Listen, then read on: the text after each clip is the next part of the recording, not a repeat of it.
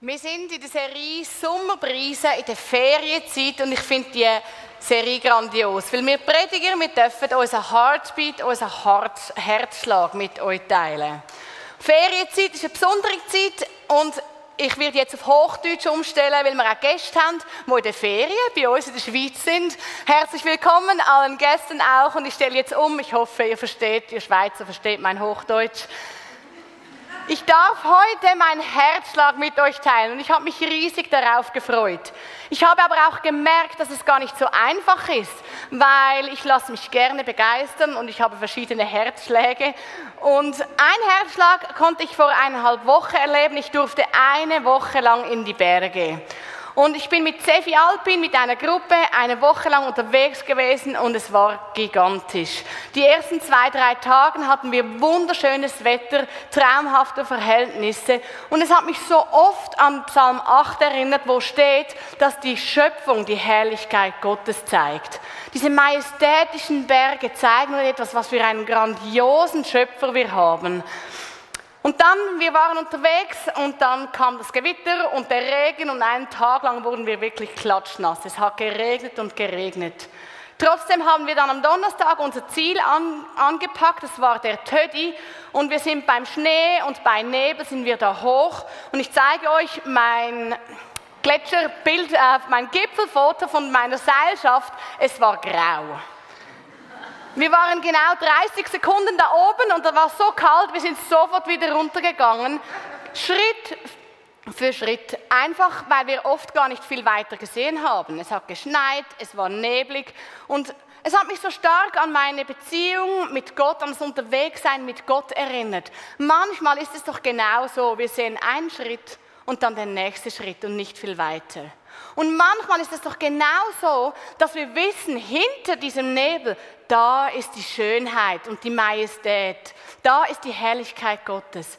Manchmal sehen wir Gott nicht und trotzdem wissen wir, er ist da. Und manchmal gibt es solche Momente, wo es ganz kurz aufreißt und wir etwas sehen von dieser Herrlichkeit, wo wir etwas sehen von dieser Schönheit. Und dann am letzten Morgen haben wir das erlebt. Und es war einfach wunderschön. Und diese Momente, diese lassen mich einfach anbeten. Ich kann gar nicht anders, als da den Schöpfer anbeten.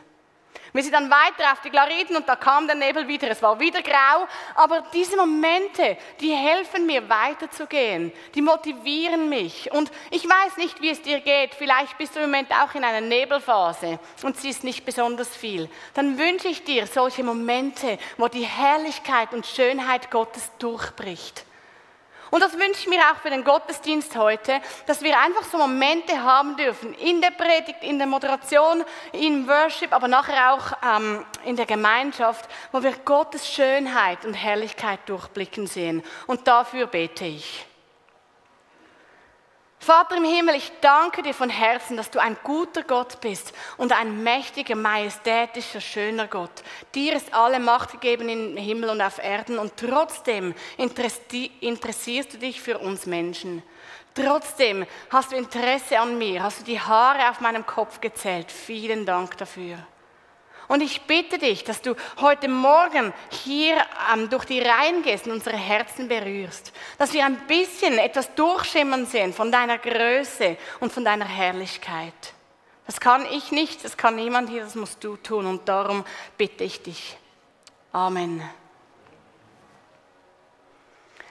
Ja, aber eigentlich zu meinem Herzschlag, den ich heute Morgen mit euch teilen möchte. Seit ähm, einigen Monaten lese ich in meiner persönlichen Zeit mit Gott, lese ich das Alte Testament durch und zwei Kapitel bleiben mir hängen seit einiger Zeit.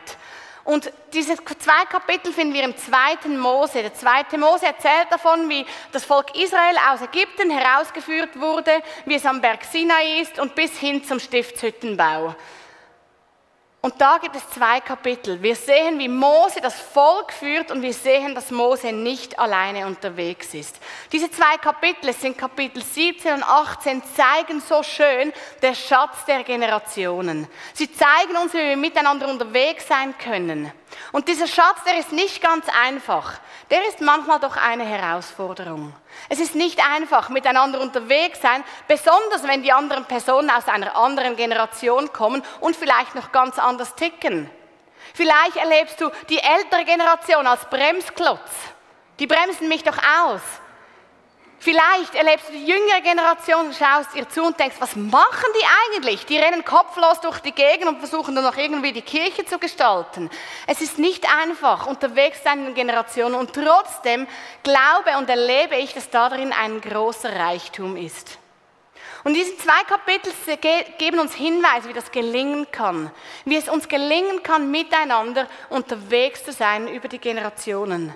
Wie es uns gelingen kann, voneinander zu profitieren, das wollen wir heute anschauen. Jesus hat gesagt, dass die Welt die Jünger erkennen wird an der Liebe zueinander. Und das wünschen wir uns. Mein, mein Herzschlag für die Mino, dass die Leute da, wenn wir da draußen auf dem Tunnelweg stehen, sehen, wie wir miteinander umgehen und denken, ha, die müssen einen guten Gott haben. Die haben irgendetwas, was uns fehlt. Die können über die Generationen hinaus miteinander unterwegs sein. Ich stelle euch vier Männer vor und die sind im Kapitel 17 und 18 mit Mose unterwegs. Der erste Mann ist der Josua. Josua ist der Sohn von Nun, er kommt aus dem Stamm Ephraim und seine Namensbedeutung ist der Herr ist Retter, Rettung oder der Herr ist Hilfe, ist übrigens dieselbe Namensursprung wie Jesus. Er war der Diener und der Assistent von Mose und er war kein Teil des Götzendienstes am Berg Sinai. Als sie das goldige Kalb gebaut haben, war er mit Mose auf dem Berg. Er war einer der zehn Kundschafter, die das verheißene Land auskundschaften und er war einer der zwei, die gesagt haben, mit Gottes Hilfe können wir es schaffen.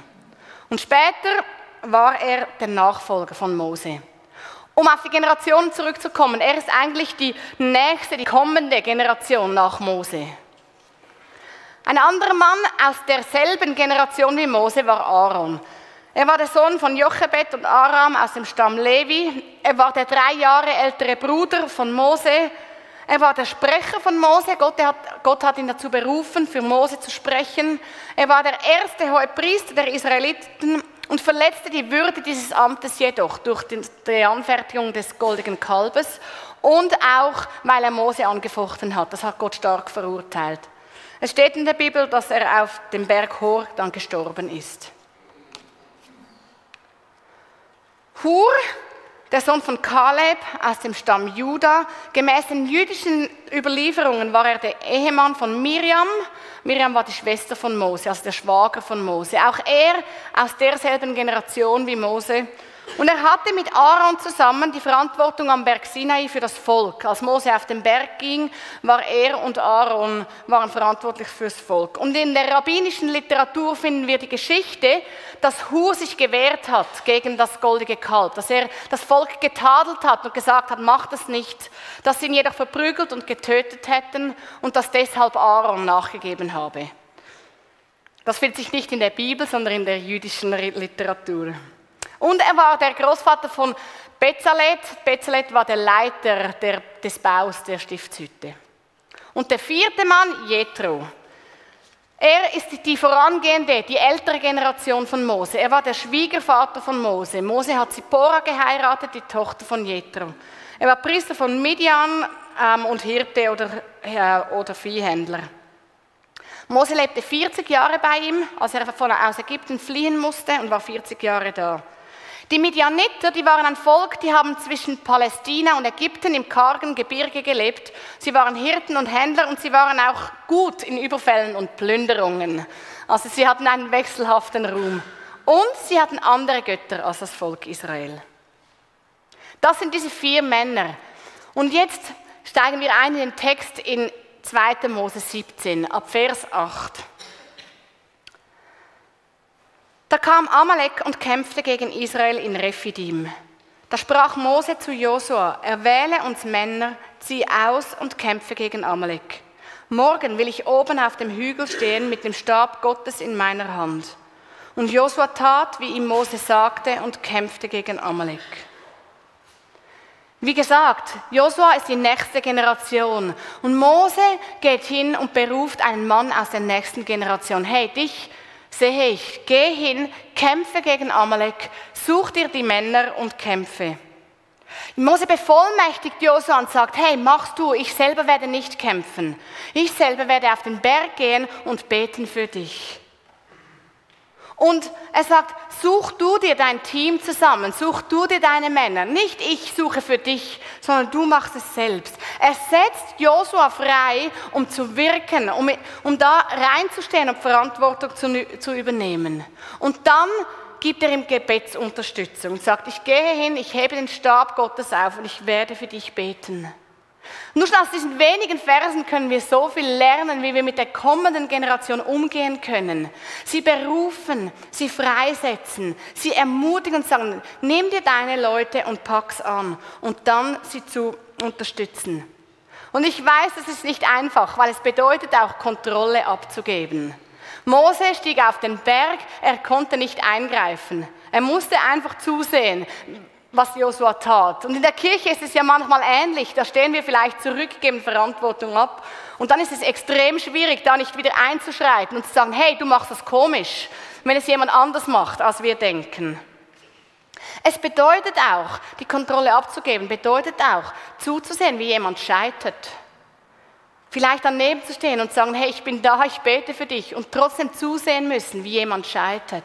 Es bedeutet auch, zusehen zu müssen, wie jemand erfolgreicher ist als wir selbst. Das ist manchmal gar nicht so einfach. Die nächste Generation freisetzen, berufen und sie mit dem, im Gebet unterstützen. Es fordert mich selbst auch immer wieder heraus. Vor vier Jahren habe ich die Teenagerarbeit an Martina Kloter weitergegeben. Es hat mir, ist mir gar nicht leicht gefallen, plötzlich loszulassen und zu sagen, ich bin nicht mehr an der Front, jetzt bist du dran. Eine Herausforderung. Ich bin so froh, macht es grandios. Da fällt es mir jetzt einfacher, aber es ist auch nicht einfach, einfach zurückzustehen. Das kann ich voll verstehen. Vor einem Jahr habe ich den Tison-Abschluss vorbereitet mit ein paar Jungen für den Tison Abschluss die Predigt und da haben sie mir immer wieder erzählt von diesem Leiter, das war Timo Vöckli, der einen Input gehalten hat. Und sie haben zwei Monate später immer noch Wort für Wort wiedergeben können, was er gesagt hat. Dieser junge Mann ist extrem begabt und da zuzusehen und zu sagen, hey, mega toll, ich setze dich frei, ich werde im November mit ihm zusammen predigen, um ihn da freizusetzen. Ähm, und jetzt go und ich werde für dich beten, aber jetzt darfst du. Mose gelingt das super. Übrigens wird Josua hier zum ersten Mal erwähnt und dann immer wieder. Er steigt ein in die Nachfolge von Mose. Und dann, dann heißt es beten für Mose. Und das tut er nicht allein. Er nimmt diese zwei Männer, Aaron und Hur, mit. Wir lesen davon. Mose aber und Aaron und Hur gingen auf die Höhe des Hügels. Und wenn Mose seine Hand emporhielt, siegte Israel. Wenn er aber seine Hand sinken ließ, siegte Amalek. Aber Mose wurden die Hände schwer. Darum nahmen sie einen Stein und legten ihn hin, dass er sich darauf setzte. Aaron aber und Hur unterstützten ihm die Hände auf jeder Seite einer. So blieben seine Hände erhoben, bis die Sonne unterging. Mose ging nicht allein. Nein, er nahm sich Leute mit, er nahm sich zwei Männer aus derselben Generation mit zur Unterstützung. Und es wird bald deutlich, er braucht diese Unterstützung. Er kann es nicht alleine. Und ich glaube, es ist essentiell wichtig für uns, dass wir Leute, Freunde, Partners in Crime haben, die mit uns unterwegs sind, die uns verstehen und uns unterstützen, die uns, die uns helfen, unsere Hände emporzuheben im Gebet. Ich habe eine gute Freundin, mit der bete ich wöchentlich morgen früh. Sie ist für mich genau eine solche Unterstützung. Da weiß ich, sie, sie unterstützt mich in meinen Gebeten, aber auch, wenn ich ihr Sachen erzähle. Meine Kleingruppenfrauen, das sind alles Frauen aus derselben Generation wie ich, aber die sind mir eine Unterstützung, eine Rückendeckung. Ich glaube, es ist wichtig, dass wir solche Partner haben. Und ich ermutige dich, du brauchst nicht zig Männer oder Frauen, sondern einfach ein paar wenige gute, die dich unterstützen. Es ist auch ein Wunsch für das Angestellten-Team, das sich jetzt gerade wieder neu formiert, dass wir zusammenwachsen und es uns gelingt, ein solches Team zu werden, das sich gegenseitig unterstützt und dann unterstützt, die Hände hochzuhalten und für die kommende Generation zu beten. Dass wir einander unterstützen können darin. Und es ist ein so schönes Bild, wie Josua unten mit seinen Männern kämpft und auf dem Hügel kämpft Mose mit seinen Männern. Und dann lesen wir Vers 13, und Josua überwältigte Amalek und sein Volk durch des Schwertes Schärfe. Josua und sein Team siegt mit Gottes Hilfe. Ich glaube ganz, oh nein, wir lesen es auch, dank der Unterstützung von Mose und seinen Männern. Und in diesem zweiten Mose 17 lesen wir von diesen beiden Generationen, vom Freisetzen, vom Berufen, vom ähm, Unterstützen, vom Beten für die kommende Generation. Und ich glaube, weshalb mir der Text so hängen blieb, ist, weil gerade im anschließenden Text kommt die dritte Generation ins Spiel. Da kommt Jethro, der Schwiegervater von Mose, zu Besuch. Wir lesen weiter. Da erzählte Mose seinem Schwiegervater alles, was der Herr um Israels willen dem Pharao und den Ägyptern angetan hatte, und alle die Mühsal, die ihnen auf dem Weg begegnet war, und wie sie der Herr errettet hatte. Jethro aber freute sich an all dem Guten, das der Herr an Israel getan hatte, dass er sie errettet hatte aus der Ägypter Hand. Jethro bringt Zippora und die Kinder mit und Mose nimmt sich Zeit, mit seinem Schwiegervater hinzusetzen und ihm alles zu erzählen. Alles, was Gott getan hat. Und obwohl Jethro vermutlich Priester von einem anderen Gott war, lesen wir, dass er sich freut über Gottes Wirken am Volk Israel. Und auch hier wieder aus der Perspektive aus der älteren Generation, dann nimmt sich ein Mann Zeit, hört zu und freut sich einfach mit. Ich weiß nicht, was Jethro sonst noch gehört hat. Vermutlich hat er sonst noch einiges gehört. Aber hier an dieser Stelle freut er sich einfach mit Mose. Er hört zu. Und am kommenden Morgen muss Mose weiterarbeiten. Wir lesen weiter, am anderen Morgen setzte sich Mose, um dem Volk Recht zu sprechen. Und das Volk stand um Mose her vom Morgen bis zum Abend. Als aber sein Schwiegervater alles sah, was er mit dem Volk tat, sprach er, was tust du denn mit dem ganzen Volk? Warum musst du ganz alleine da sitzen und alles Volk steht um dich her, vom Morgen bis zum Abend? Jethro beobachtet Mose, beobachtet, was er tut, und er versteht es nicht. Und dann tut er auch etwas, was wir lernen können. Er verurteilt nicht einfach, sondern er geht hin und sagt, was tust du da? Jethro versucht zu verstehen, irgendwie führst du dieses Volk, hast groß erlebt und jetzt machst du etwas, das ich ganz und gar nicht nachvollziehen kann. Was tust du da? Und dann gibt er ihm den Ratschlag oder fährt fort und sagt, es ist nicht gut, wie du das tust. Du machst dich zu müde. Dazu auch das Volk, das mit dir ist. Das Geschäft ist dir zu schwer. Du kannst es allein nicht ausrichten. Jethro beobachtet und dann sagt er, das kommt nicht gut. So wie du das machst, wirst du müde. So wie du das machst, rennst du geradewegs in ein Burnout hinein. Du wirst kaputt gehen daran. Und dann sagt er, lerne von mir. Und an dieser Stelle profitiert Mose unglaublich fest von der Reife und der Lebenserfahrung eines Mannes. Er lernt von ihm und er, er lernt von einem Mann, der weiß, wie man ein Volk führt, aber das Volk Israel noch nie geführt hat. Und ich glaube, für mich symbolisiert Jethro so der geistliche Vater. Ich glaube, es zeigt uns die Riesenchance, die geistliche Eltern haben. Mehr Reife, mehr Lebenserfahrung, schon viel erlebt und können Rat geben. Und es zeigt uns auch so schön, obwohl Gott das Volk Israel so klar und deutlich geführt hat, macht es Sinn, auf andere Menschen zu hören. Obwohl Gott mit dem Volk als Feuersäule und als Wolkensäule unterwegs war, macht es Sinn, dass Mose sich die Zeit genommen hat und auf Jethro gehört hat.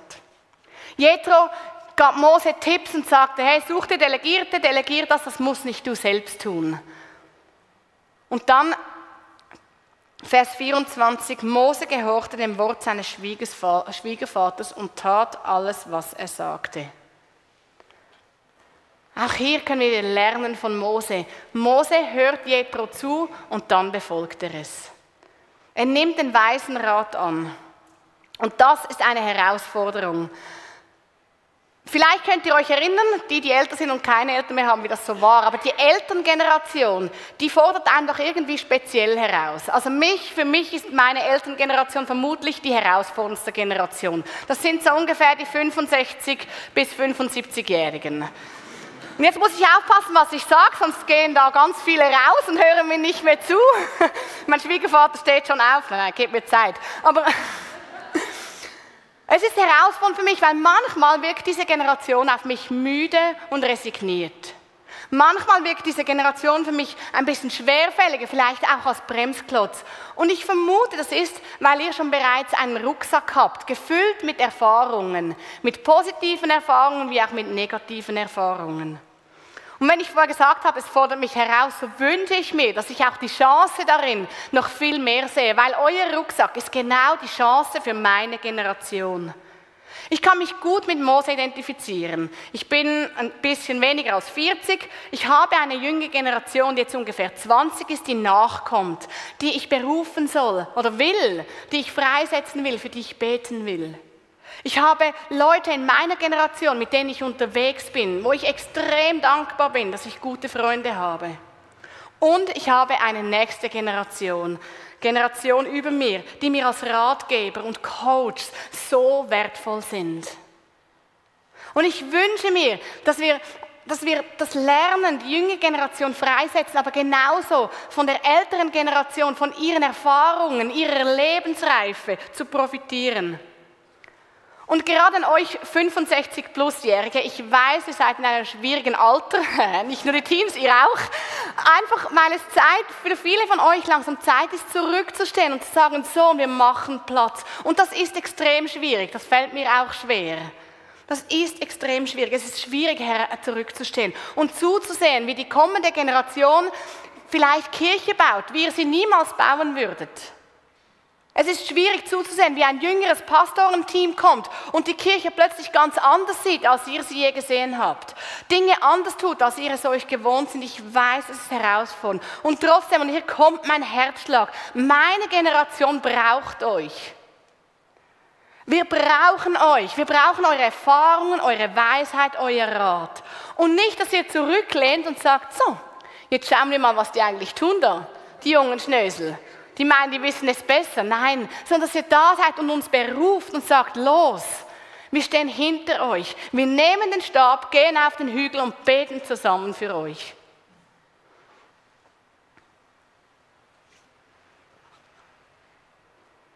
Ich glaube, das ist der Schatz, der Schatz der Generation, den wir hier so schön sehen. Ich habe es hier noch einmal aufgemalt. Der Grüne bin ich dann wird die jüngere Generation, die wir bevollmächtigen, freisetzen. Alle über 20 haben bereits jüngere Leute, die nachkommen, die wir freisetzen können, die wir berufen sollen, die wir ausbilden und unterstützen sollen, für die wir beten sollen. Der Schatz, dass wir Leute haben in der eigenen Generation, das hat jeder hier, der mit uns unterwegs ist und mit uns das Leben teilt, der uns Unterstützung und Partner ist. Und dann die vorangehende äh, Generation, geistliche Eltern, geistliche Mütter und Väter, die da sind und von denen wir lernen wollen, von denen wir Rat holen können.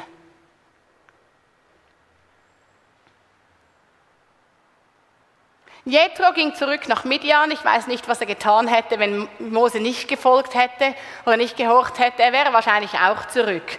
Und ich vermute, wir werden Dinge anders tun, als es die vorangehende äh, Generation gemacht hat. Das ist auch richtig so.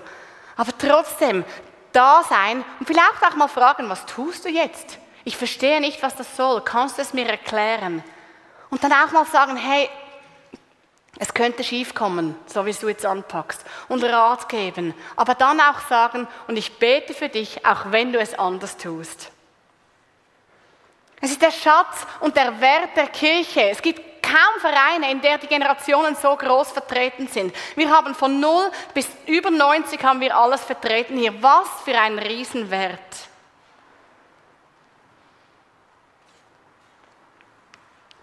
Wir können lernen von Mose. Und ich will auch lernen von Mose. Er war betend. Er hat sich Zeit genommen, ist auf den Hügel gegangen und hat mit seinem Partner gebetet. Er hat die nächste Generation bevollmächtigt und freigesetzt und gesagt, jetzt machst du. Und er ging nicht alleine, sondern er war mit zwei Freunden. Sie gingen zu dritt. Und dann hören auf den Rat der, des, ähm, der älteren Generation. Was heißt das ganz praktisch? Und das ist jetzt schwierig, weil es heißt nicht für alle dasselbe. Es nützt auch nichts, wenn wir irgendein Gefäß schaffen, sondern ich glaube, es geht darum, dass wir Schritte aufeinander zumachen. Die ältere Generation auf die jüngere Generation, bitte macht diesen Schritt. Die Jungen wirken vielleicht manchmal nicht gerade einladen, aber geht auf sie zu, lernt sie kennen und fragt sie, warum sie tun, was sie tun, wofür ihr Herz schlägt, was ihre Anliegen sind und wie ihr sie unterstützen könnt. Es bedeutet auch für die jüngere Generation, die ist nicht so stark vertreten, trotzdem, vielleicht hören sie es, auf die ältere Generation zuzugehen und zu sagen, hey, kann ich von dir lernen? Andi und ich haben das gemacht, äh, jetzt haben wir ein paar Ehepaare getroffen, die schon erwachsene Kinder haben. Einfach um zu fragen, wie habt ihr eure Kinder erzogen? Was war euch wichtig? Um zu lernen von ihnen. Und das können wir auch in der Kirche voneinander zu lernen, einander berufen, zu sagen, hey, ich sehe Potenzial in dir. Willst du nicht mitkommen und von mir lernen und dann übernehmen? Zu coachen und zu beten. Es ist mein Herzschlag, dass wir voneinander lernen, voneinander profitieren, diesen Schatz der Generationen davon zerren können. Es geht nicht darum, dass wir alles gleich machen, wirklich nicht, das glaube ich nicht, sondern dass wir einander freisetzen, dass wir einander befähigen, dass wir füreinander beten und voneinander lernen. Ich bete. Vater im Himmel, ich danke dir, dass du uns als Beziehungswesen geschaffen hast und dass wir nicht alleine unterwegs sind. Ich danke dir, dass du, mit, dass du uns Menschen zur Seite gestellt hast. Auch Menschen, die älter sind, die reifer sind, die mehr Erfahrung haben. Und lass uns die Weisheit, die jüngere Generation, die Weisheit bekommen, nachzufragen und davon zu lernen. Und du hast uns auch immer wieder Kinder geschenkt, nachfolgende Generationen. Und wir möchten sie wirklich freisetzen und berufen. Wir möchten für sie beten. Ich bete an dieser Stelle ganz speziell für die Leiter der Kinder- und Teenie- und Jugendarbeit, die so oft mit unserer, unserer nächsten Generation unterwegs sind, dass du sie segnest und immer mit Weisheit aus, ähm, ausrüstest. Herr, lass uns eine Gemeinde sein, die Jüngere nachnimmt und sie unterstützt und fördert. Und lass uns eine Gemeinde sein, die von den Älteren lernt. Danke vielmal. Amen. Amen.